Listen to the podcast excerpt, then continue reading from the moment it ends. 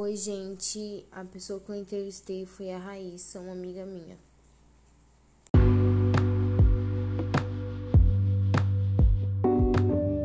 Em que lugar você nasceu? Eu nasci no estado do Ceará, na cidade de Boa Viagem. Me fala uma alimentação típica do lugar. Uma alimentação típica era cuscuz, baião de dois. Me fala assim uma coisa na infância que você gostava de comer.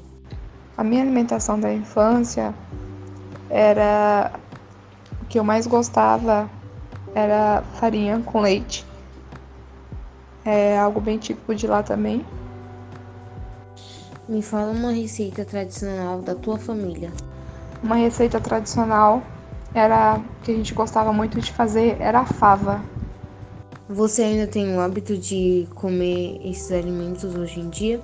Sim, eu ainda mantenho esse hábito de comer esses alimentos. Ficamos por aqui. Beijos.